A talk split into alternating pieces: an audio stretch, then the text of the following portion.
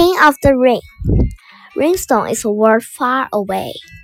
It's a pretty place with high mountains and big forests, where strange but beautiful animals live.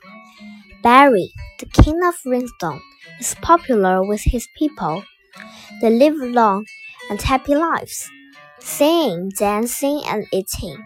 But there is a danger. Barry's brother, Paul, wants to be the king. He builds an army of scary and ugly monsters to fight Barry and take the king's ring. When the monsters come, Ringstone becomes cold and dark. People are scared, but Barry asks them to follow him. Together, they fight back against the monsters. The fight lasts a long time. Can they win?